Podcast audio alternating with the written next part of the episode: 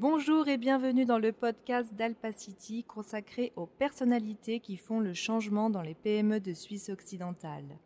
Nous vous invitons à découvrir leur vision du monde et leurs actions vis-à-vis d'enjeux majeurs comme la transition numérique, l'innovation collaborative ou encore le développement durable.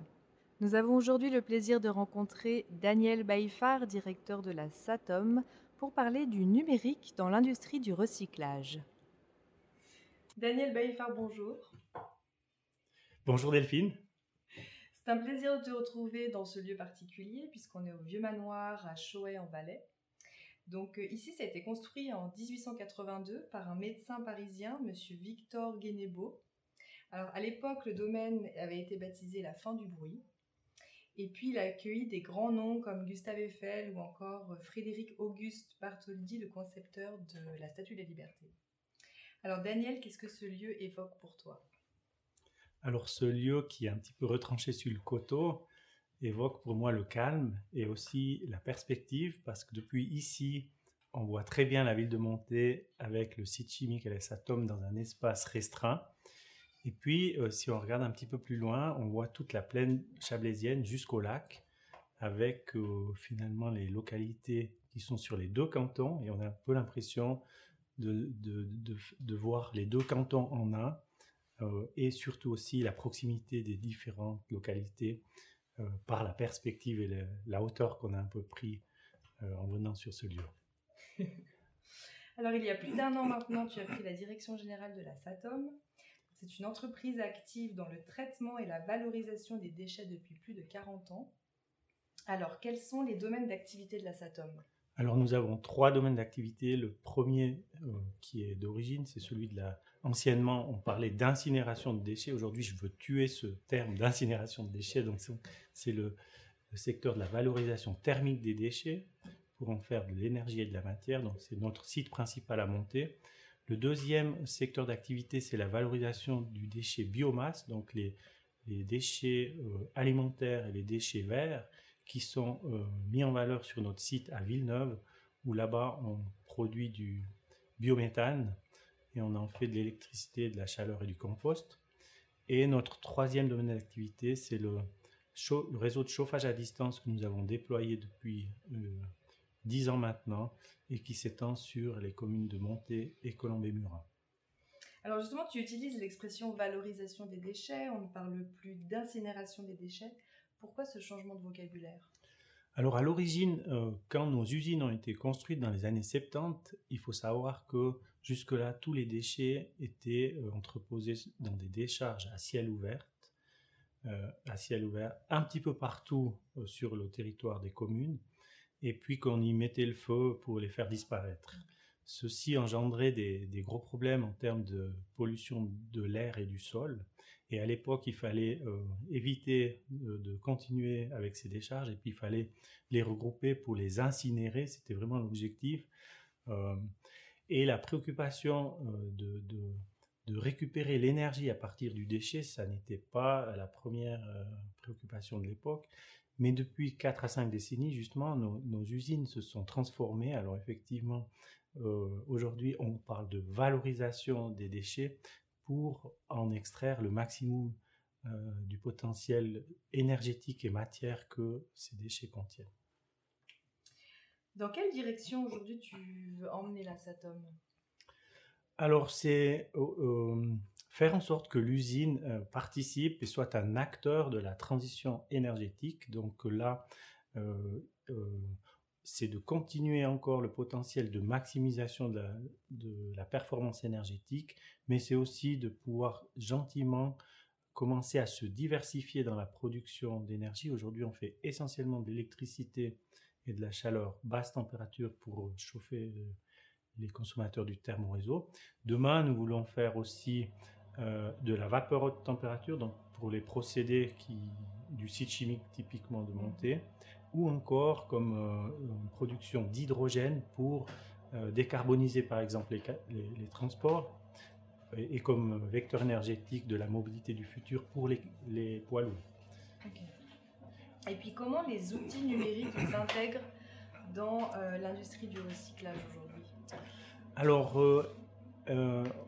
le numérique, euh, c'est presque un passage obligé parce qu'en fait, euh, dans l'évolution que l'on est en train de vivre, hein, euh, typiquement, on doit pouvoir suivre en temps réel les coûts, par exemple, de, l'électricité sur les marchés. On a des données au quart d'heure. Vous imaginez 8700 heures x 4, ça fait 36 000 données de prix sur le marché électrique par année.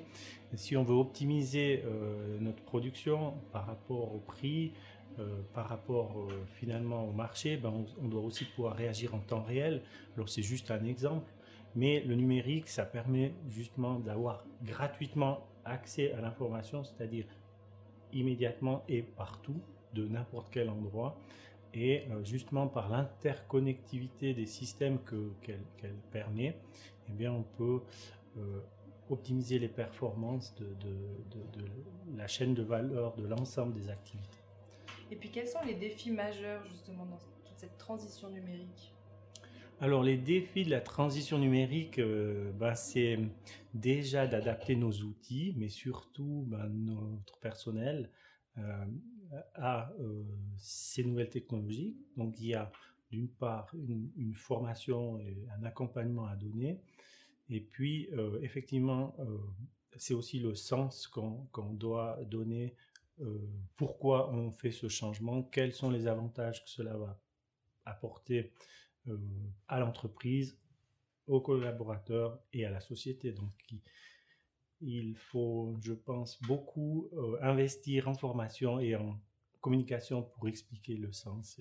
Mais généralement, c'est assez vite compris puisque chacun a maintenant un smartphone et puis on n'a généralement pas eu besoin de prendre des cours pour savoir euh, télécharger une application. Exactement. et puis, selon toi, à quoi elle, ressemble l'usine du futur? Alors l'usine du futur, euh, c'est très très motivant de penser que l'usine du futur sera une usine totalement numérique, euh, automatique, euh, où finalement elle sera neutre d'un point de vue euh, émission CO2 parce qu'on a aussi ben, chez Satom également des réflexions pour capter le CO2. Aujourd'hui, effectivement par la valorisation thermique des déchets, eh bien, on a quand même des émissions CO2 qui sont importantes du fait simplement si on valorise du bois, eh bien, le CO2 contenu dans le bois, qui est un CO2 qu'on appelle biomasse, qui se produirait de toute façon à l'état naturel, ressort quand même par nos cheminées. On a aussi tout le CO2 des déchets euh, fossiles, plastiques, euh, que l'on valorise, qui s'échappe également dans l'atmosphère. Donc l'usine du futur sera une usine multi-énergie qui sera capable de produire, comme j'ai dit avant, d'électricité, de la vapeur haute température, de la chaleur basse température, de l'hydrogène par exemple, du biométhane par exemple, et qui sera capable de produire en fonction de la demande. C'est-à-dire que s'il y a une demande à cet instant T euh, en électricité, il y aura la possibilité de fournir de l'électricité au détriment des autres vecteurs énergétiques. Et euh, si c'est plus de vapeur à, ce moment-là, donc il y aura la possibilité d'arbitrer le, marché en fonction des, productions. Et puis ce sera effectivement une usine euh, euh, neutre en, termes de CO2. On pourrait même devenir à émission négative si on capte tout le CO2, le CO2 également de la biomasse. Donc c'est assez réjouissant. Euh, bien entendu, pour y parvenir, il y a encore beaucoup d'investissements à faire. Les technologies, pas que chez Satom, doivent évoluer, mais aussi les autres technologies. Mais si on se revoit dans 10 ans, je pense qu'on y sera, on s'en sera rapproché Justement, tu as déjà bien pris euh, la marche puisque euh, tu as prévu des investissements importants sur ces 10 prochaines années. On parle de plusieurs dizaines de millions de francs. Quels sont ces projets? Le, premier projet, c'est un projet qui, qui, va consister à euh, moderniser tout le, lavage des eaux actuelles de, l'usine de sorte que les rejets en eau soient nettement inférieurs aux normes. Euh, et là, on va investir euh, un peu plus de 9 millions de francs pour ça. On a aussi un autre projet qui est très ambitieux, c'est de construire une liaison vapeur entre Satom et le site chimique pour fournir au site chimique jusqu'à 350 000 tonnes de vapeur par année. Euh, et euh, cette vapeur, pour le site chimique, bien sûr, va, être utilisée dans les procédés de fabrication. mais elle va surtout se substituer à celle qui est produite aujourd'hui directement à partir du, gaz naturel. Donc, avec ce projet, on pourra, euh, chez Satom, augmenter encore notre efficience énergétique de manière très significative, mais pour le site chimique, ça permettra de réduire les émissions CO2. On a estimé jusqu'à 52 000 tonnes par année en fonction des volumes que le site va consommer. Parallèlement à ce projet-là, on va euh, changer euh, notre turbine à vapeur actuelle pour, l'adapter ben, à ce nouveau concept énergétique, de sorte que la production électrique euh, par rapport à la vapeur qui sera fournie au site chimique soit maximale. Et là, c'est aussi un projet à, 7 millions. On a encore un autre projet, c'est un projet d'innovation, c'est-à-dire qu'on va installer un pilote sur le site un kit de production hydrogène. Et là, euh, l'idée, c'est d'utiliser l'hydrogène pour commencer à décarboniser euh, les camions qui, amènent les déchets. Euh, et puisque par l'électrolyse de l'eau, donc on utilise de l'eau et de l'électricité, on obtient de l'hydrogène et de l'oxygène. Alors avec l'oxygène, qui est un coproduit de, cette électrolyse, on, va essayer de faire une oxycombustion, c'est-à-dire utiliser cet oxygène pour améliorer la combustion de nos fours et réduire le volume d'air, parce que euh, l'air comburant qui, sert aujourd'hui à la combustion contient très peu d'oxygène et c'est l'oxygène qui permet justement la combustion. Donc on a énormément d'air qu'il faut ensuite après traiter et laver dans les chaînes de lavage des fumées. Alors en utilisant l'oxygène, on pourra réduire le volume de fumée à traiter et chose euh, plus intéressante, on va concentrer le CO2 dans ce volume d'air plus restreint. Et si on concentre le CO2, on pourra plus facilement le capter et le récupérer. Donc euh, là, on va financer un projet pilote de 4 millions de francs. Et puis, euh, on verra après cette phase d'essai si on peut, disons, construire à l'échelle euh, industrielle mmh un électrolyseur de 10 à 15 fois plus grand en termes de puissance. Euh, on a combien de temps, s'il vous plaît? Ok. Je vais te parler de l'EPFL. Alors, l'environnement est au cœur de tes actions. Est-ce que tu peux nous en dire plus sur l'étude que tu as cofinancée avec euh, l'EPFL sur l'empreinte environnementale des entreprises? Alors oui, c'est un travail de doctorat qui a été initié par les PFL et les PFL cherchaient euh, des sponsors pour euh, financer ce, travail. Alors en ce moment, on, est en discussion avec d'autres usines pour financer ce travail. Aujourd'hui, il y a l'usine de traitement des ordures de Luto à Uvrier et Satom qui se sont déjà décidés pour financer. Euh, ce travail. Le, travail consiste à développer un outil qui soit capable de calculer l'éco-bilan pour chaque type de déchet. Euh, si euh, le déchet il est valorisé dans nos usines UVTD, traitement de valorisation thermique, pour en faire de l'énergie et de la matière, ou si le déchet il doit plutôt partir dans une filière de recyclage.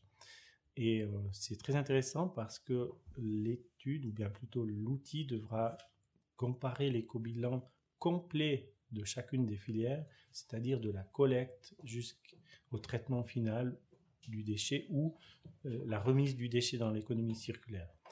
Et c'est là que finalement, euh, on verra, mais jusqu'à aujourd'hui, on a trop fait du recyclage une affaire purement économique et financière alors qu'il fallait placer l'environnement au centre. Et puis finalement, à travers cet outil, euh, on va plutôt orienter les filières en fonction de l'éco-bilan, c'est-à-dire l'impact environnemental. Alors j'attends beaucoup de ça et euh, finalement Satom soutiendra euh, toujours la filière qui a le meilleur impact environnemental. Donc on aura les résultats en janvier. Hein, fin janvier. Alors les premiers résultats seront présentés fin janvier mais j'imagine que l'outil sera encore euh, amélioré, optimisé, euh, en tout cas ces prochains mois ou trimestres. On suivra.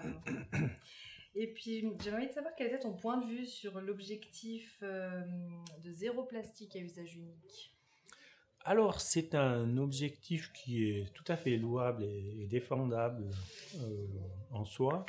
Euh, en Suisse, d'ailleurs, il y a le canton de Genève qui a légiféré à ce sujet. Euh, c'est très bien, ça, montre aussi un signal clair à notre société où on doit arrêter le gaspillage de nos ressources. Il faut dire que ça représente une quantité de déchets très faible. On parle de nettement moins que 1%. Euh, le plastique à usage unique est un problème, euh, surtout dans les pays en voie de développement ou dans euh, d'autres pays qui n'ont pas d'usine de valorisation thermique comme nous avons en Suisse. dans ces pays, effectivement, les déchets plastiques à usage unique sont souvent jetés. C'est ce qu'on appelle le littering. Ils sont jetés par, par la fenêtre des voitures. On les retrouve au bord des routes, sur les arbres, malheureusement dans les rivières, dans les lacs et jusqu'à la mer. C'est vraiment un problème, c'est une très grande préoccupation environnementale. Euh, maintenant, combattre euh, ces plastiques, je pense que c'est au niveau de l'industrie du pétrole qu'il faut, par là qu'il faut commencer, parce qu'en fait, la production de plastique, c'est déjà le déchet de l'industrie pétrolière. Et ces plastiques, ils sont produits à des prix très très très bas. Et s'ils ne sont pas produits, cette fraction légère qui, qui, résulte de la fin du processus de valorisation de l'industrie du pétrole, ben, elle est aussi brûlée à la torche. Donc, c'est pas demain que malheureusement le, la planète va plus être inondée de plastique, mais en fait, on doit trouver comment euh, traiter ou faire en sorte que ces plastiques n'aient plus d'impact négatif sur l'environnement. Aujourd'hui, on a maintenant très très bien géré ça en Suisse au niveau des plastiques, mais on a encore le problème des microparticules, notamment, et ça on ne le pense pas, mais l'usure des pneus sur, les routes, sur les autoroutes, eh bien, euh, toutes ces microparticules de plastique se retrouvent sur les routes. Quand euh, il y a effectivement des précipitations, il y a ruissellement et euh, ces microparticules sont entraînées dans les eaux, finissent dans les rivières, dans nos lacs. Ou alors on a encore le problème avec les textiles. Quand on lave nos, habits, on a aussi des microparticules qui, qui traversent nos stations d'épuration. Elles ne sont pas captées, pas retenues, puis elles finissent également dans, dans les rivières et les lacs. Et ça, c'est quand même encore quelque chose. C'est aussi un défi environnemental où on, qu'on n'a encore pas pu aujourd'hui maîtriser. Alors, effectivement, euh, la Suisse, on ne le dit pas assez, mais elle est plutôt très bonne élève dans la valorisation des déchets. Et puis elle bénéficie d'usines modernes comme la Satom. Euh, as-tu déjà pensé à exporter euh, ton savoir-faire, le savoir-faire de la Satom, à l'étranger? Alors c'est vrai que on n'a pas vraiment activement songé à le faire parce qu'on a tellement encore de projets d'amélioration en Suisse Néanmoins, euh, je pense qu'on devrait le faire à travers la branche, euh, puisqu'on a une, association des usines qui est, active en Suisse. Concrètement, cependant, pour Satom, nous, on a été contacté par euh, le Liban qui a pris conseil pour définir un petit peu sa stratégie de gestion globale des déchets parce qu'effectivement, là-bas, ils n'ont pas à ce jour d'usine de valorisation thermique des déchets. Alors, c'est des échanges d'expériences. Euh, ça n'a pas encore abouti sur un projet concret, mais je pense que effectivement, le, savoir-faire et puis l'avance qu'on a pris sur d'autres pays, on devrait mieux le, partager pour euh, que finalement ces pays qui sont en retard aujourd'hui puissent rapidement arriver à notre niveau on vit tous sur la même planète. Voilà, à la fin. Merci beaucoup, Daniel. Merci, Delphine. Merci, chers auditeurs, chères auditrices, de vous être jointes à nous. Je vous invite à explorer notre chaîne Alpacity pour découvrir d'autres interviews avec les acteurs qui font le changement pour les PME de Suisse occidentale. À tout bientôt.